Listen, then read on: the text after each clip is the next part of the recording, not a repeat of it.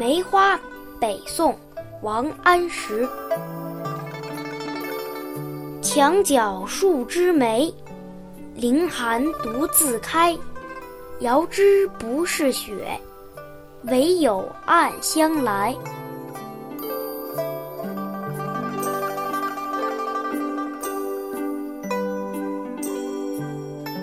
王安石变法的新主张被推翻，两次辞职，两次赴任，最后放弃了改革。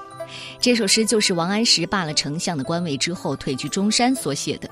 在北宋极端复杂和艰难的局势下，改革得不到支持，王安石的孤独处境是可想而知的。这与梅花就有共通的地方。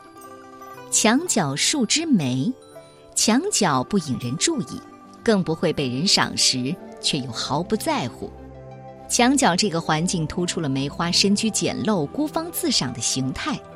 王安石则想说自己也身处恶劣的环境，却依旧坚持自己的主张和态度。凌寒独自开，独自就是不惧旁人的眼光，恶劣的环境依旧屹立不倒。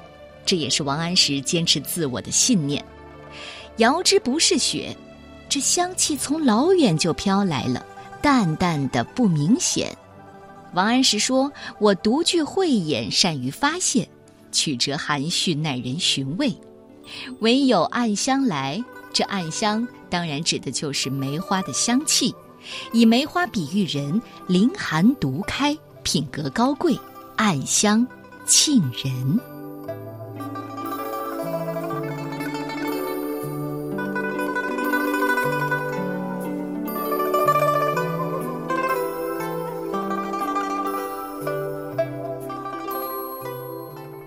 梅花，北宋，王安石。